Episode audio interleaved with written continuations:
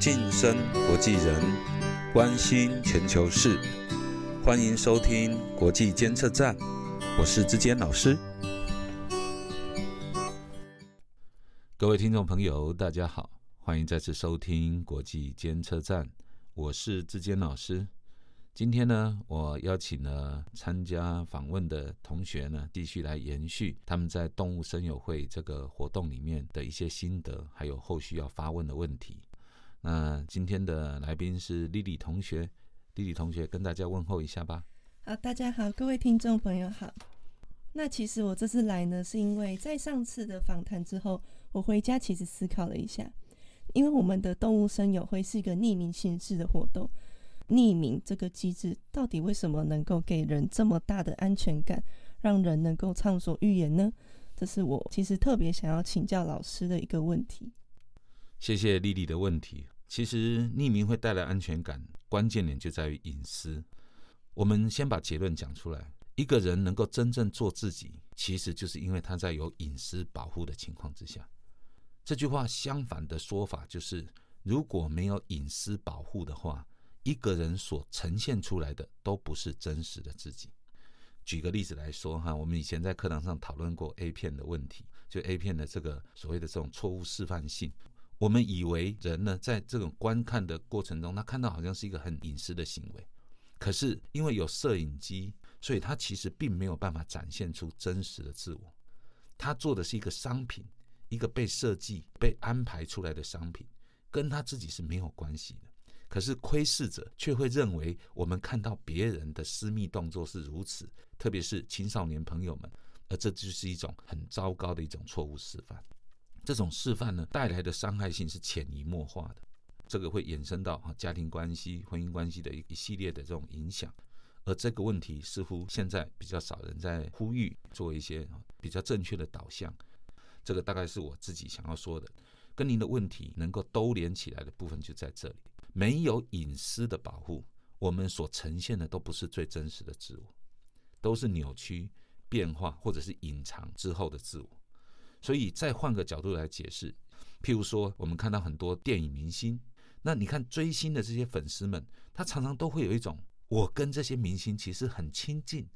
譬如说，很多年前呢，我我改到一个报告啊，是一个学生写的，那报告里面他就提到他跟他跟某一个好像是 Rain 吧啊，韩国的一个，我一开始还以为奇怪，他为什么特别喜欢下雨啊？对，闹了一个笑话。后来我才知道那是一个明星的名字。然后这个明星对他产生很剧烈的影响啊，因为这个明星的在歌友会上面一些发言啊，或者是在歌曲里面所讲到的一些意义，或者是一些态度、一些价值观，对他产生很大的影响。那你看，在这里面，粉丝都会以为自己跟明星是非常亲密的朋友，但事实上呢，这个明星并不认识他啊。这个就是我刚刚说的，这样的人认识的并不是明星的真正面目。因为这个明星是在镁光灯之下，他所做的其实是一个商品，是一个公开的形象，是一个要成为商品的形象，而不是真正的他自己。所以，其实粉丝们追逐的并不是明星本身，而是被包装出来的那个明星。这个就是刚刚你们提到的。回过头解释完这些之后，再回来看您的问题：为什么匿名可以带来安全感？在你们那样的活动里面，以匿名的方式，大家能够畅所欲言。其实最主要就是因为在这样的一个隐私保护之下，我们的真实自我才比较能够真正的呈现出来。希望老师的回答能够够清楚啊，让你们了解。有非常清楚。那像刚刚老师有提到说，所谓隐私权的保护，那其实保护隐私权这个概念，在人类历史上，其实过去是没有这样子的概念的。那我想请问老师，究竟像现在我们这么重视隐私权，那我们所谓的隐私权整个的保护机制是如何发展起来的呢？嗯，这个问题很好。那要用很短的时间说哈，大概我们可以换个角度想，简单的说，就是隐私权的保护呢，其实是因为对隐私侵害的能力越来越强，所以我们对隐私的保护才越来越大。也就是说，在过去，之所以我们对隐私不把它当成一个什么基本人权，是因为在那样的环境社会之下，没有报纸、没有新闻的年代，对隐私的伤害不会太大。譬如说，我知道了你的同学的某些事，啊，譬如说啊，他裤子破个洞啊，然后发生什么糗事了，这些糗事我会告诉谁？我就会告诉我的家人，或者就是村子里面的人。他的伤害大概就这样，他也是个伤害，可是他就是小小的而已。可是，在一个譬如说以前有什么新闻啊、报纸的年代开始出来之后，经由记者的报道，他可能可以传遍全国。哦，又跟这个报纸的销量啊，这个新闻传播的幅度，譬如说以前有些报纸是集中在北部啊，有些报纸集中在南部啊，有些报纸是某一类的人喜欢看的，那它的传播速度就快很多。所以可能我某天在外面闹了一个笑话，跌得四脚朝天，然后。被记者一拍，可能全台湾就都知道了。那再更进一步呢？网络呢，几乎已经打破国界。所以我的意思就是说，隐私权这个权利在今天变得这么重要，或者在台湾叫另外名字啊，叫个人资料保护。最早这种个人资料保护叫做电脑使用的个人资料保护，以前只保护在电脑这个领域，因为电脑里面的资料的保护比较重要。那其实，在更早以前，因为这个伤害性很小。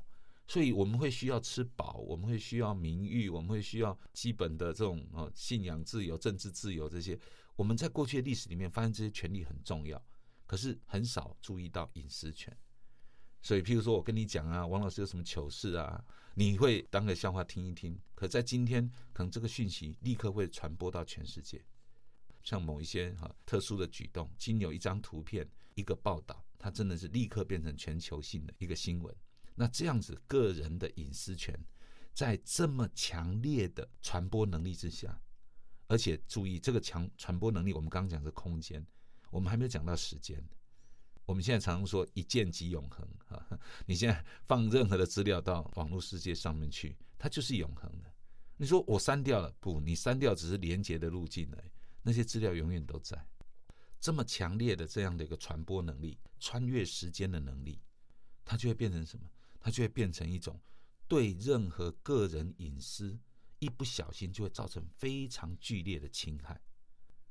啊，举个例子啊，韩国有过一个例子，有一个女孩带了一个宠物在电车上面跟一个老先生发生了一些冲突。那这个老先生指责她，这女孩当然可能也心情不好或什么，反正她做了不太礼貌的这种回答。那结果这个过程被录下来了。那在网络上一公开之后，这个这个女孩子受到非常严重的指责。啊，甚至连这个女孩的这个家庭啊、学校啊，啊，都一起进入肉收的这个范围，然后造成了相当大的伤害。当然，这个结局很悲惨。那我要举的例子就是说，对，也许这女孩做了不对的事，可这不对的事经由网络放大之后，它会变成非常非常巨大的伤害，与原来她的这种不太好的行为里造成一个非常不符合比例的一种影响。那像这个，就是因为有这样的伤害如此巨大。因此，我们才把隐私权从以前民法上的权利、刑法上的权利，现在提升到基本权的权利，必须要用最高阶的法律位阶来加以保护。甚至即使是这样，都还不见得能够给予妥善、完整的保护的部分。所以，我们在谈隐私权的严格、隐私权保护系统的一步一步的建立，不如说成是因为科技或各种人类社会上面的进步，对于隐私权的伤害不断的扩大。以至于我们只好不断的加重法律系统里面对隐私权的保护，来多多少少，希望能够弥补，避免这个伤害太大。我想应该是这样子理解，就能够知道为什么隐私权的保护在今天变得那么重要。甚至我们台湾定了专门的个人资料保护法，像欧盟也定了很严格的，应该说是最严格的个人资料的保护，就是因为在这个所谓的数位世界里面，一不小心对隐私权或对个人资料的这种滥用。会对个人甚至整个群体带来非常大的伤害。好，那也就是说，在这样子资讯发达的网际网络时代，人们的隐私权越来越容易被侵害，而且侵害的严重程度越来越高，是这个意思吗？是的，所以我们才会对隐私权越来越重视。所以，并不是有人啊，有一个伟大的法律学家，或者是某个领导者，然后觉得说，哦，隐私权很重要，所以我们要保护隐私权。不，它其实不是这样。它是因为在一个科技时代越发达的时候，对隐私权的伤害越来越大，然后那个伤害的可怕，就是我刚刚举那个韩国例子，那可能它造成的影响也会越来越大。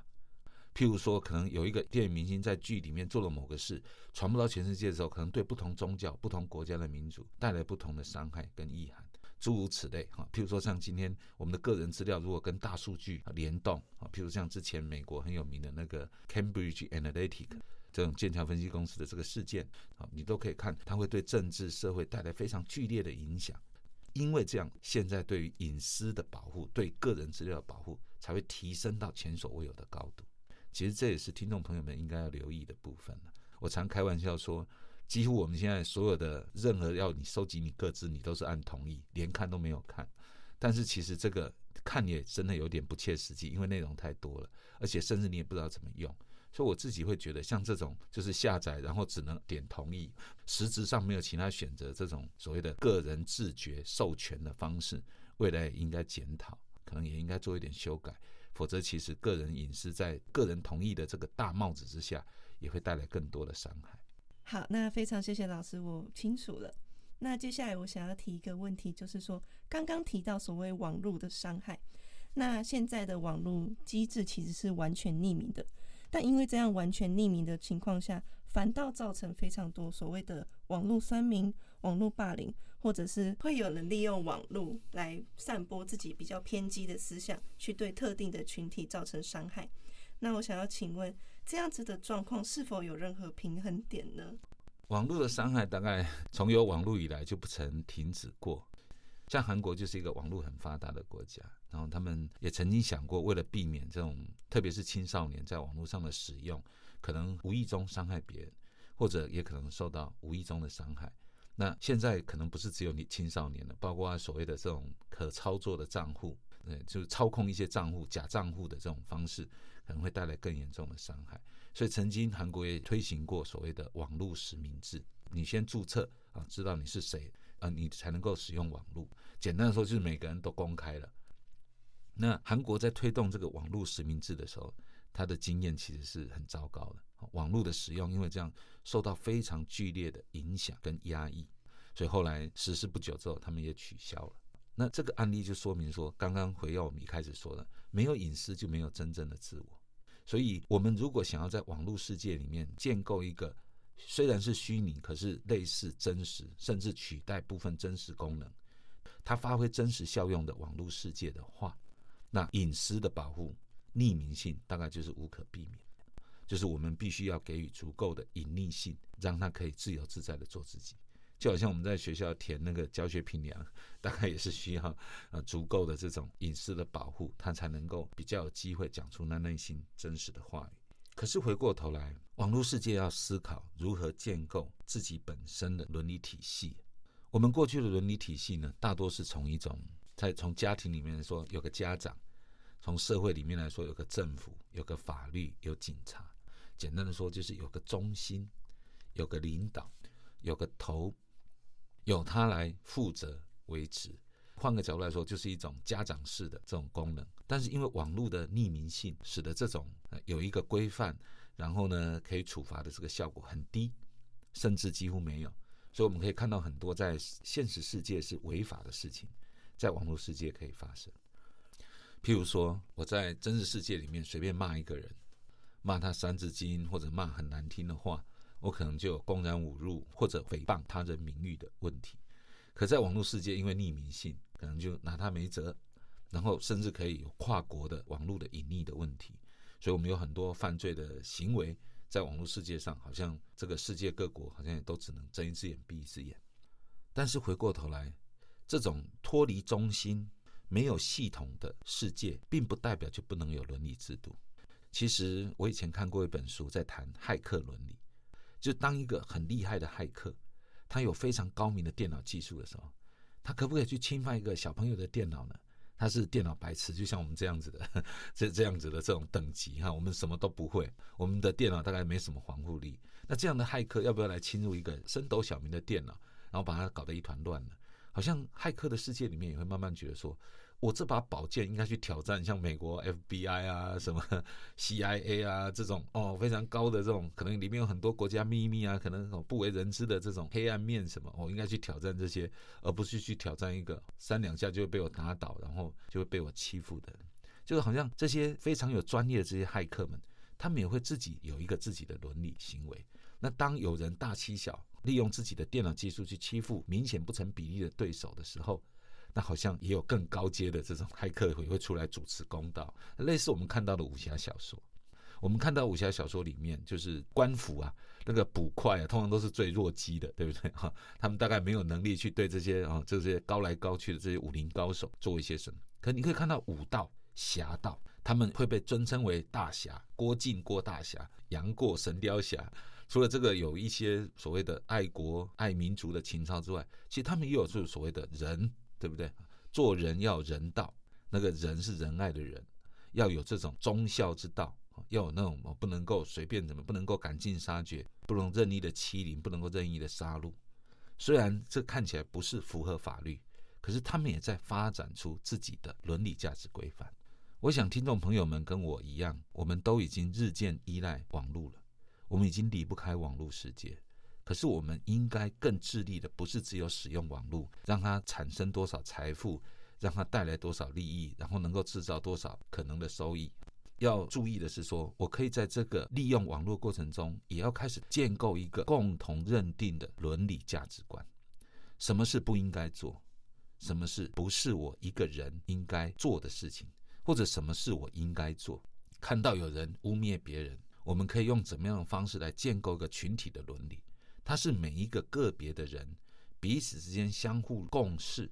能够形成的一种伦理体系。这才是网络世界。应该建立起来的伦理观，否则的话，其实对于我们的世界是会有很大的伤害，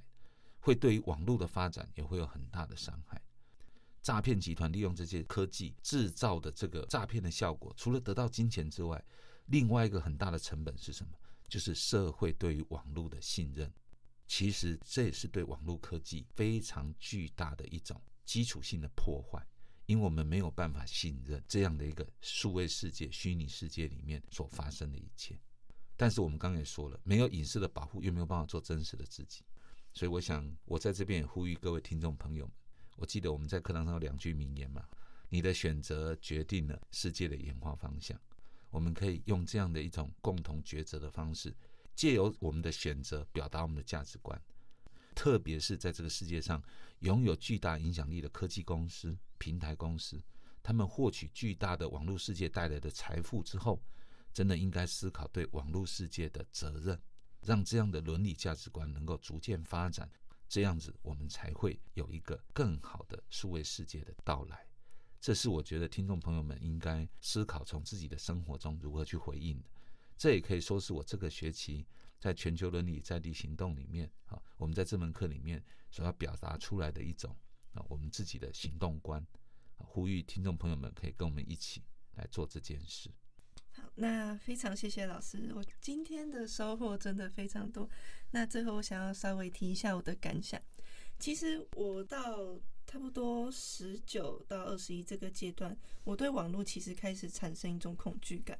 因为越来越多人在散播自己偏激的思想，越来越多人在攻击跟自己不同的群体，然后每一个人都只活在同温层里面，就变成网络好像是一个展现人性偏激面的工具。可是像刚刚老师说的。到底要如何去平衡网络的伤害？它的解法并不是找一个非常权威性的人去控制大家，或者是去定定一个很死板的规范让大家去遵守，而是需要透过群体的共同意识。然后去共同凝聚同样的价值观、同样的伦理，那这样子潜移默化下，大家才能在网络时代更有同理心，然后更能够包容跟自己不同的人。那就是希望大家一起为网络时代的未来做一点努力。借由你的行动，借由你的选择行动，我们也可以改善这个世界。那谢谢丽丽同学今天的到访，希望以后你还可以带来更多有意义的问题，帮助我们。把这样的想法散播出去。那也非常谢谢今天老师邀请我来。那我想就是好，今天我们对于问题呢已经有清楚的描述。那其实我们其实也下一次也可以再针对这个问题，在各行各业中的一些呈现。比如说，我们我们也提到像交友软体可能会发生的问题。我们也有另外一个很有名，美国正在进行的这个 Roe versus Wade 罗素韦德。这个美国正在这个视线当中的这一个案子，其实它已经是一个视线案之后再方案的一个案例，其实都跟隐私权也都跟价值观有关系，也许我们以后可以找机会再来录制这一块。那如果听众朋友们有兴趣的话，希望可以把你的问题或回应啊留在下方，好那我们也可以借由这样的双向互动，帮助我们节目可以做得更有更有可阅听性了。那也希望你们会喜欢今天这样节目的内容。那如果您认同的话，我们也邀请您在你的日常行为中，特别是在网络的，无论是消费或者是留言或者是阅览的行为中，都可以透过你的选择，共同来决定我们世界未来的走向。今天谢谢你的收听，国际监测站，我们下次见。Thank you.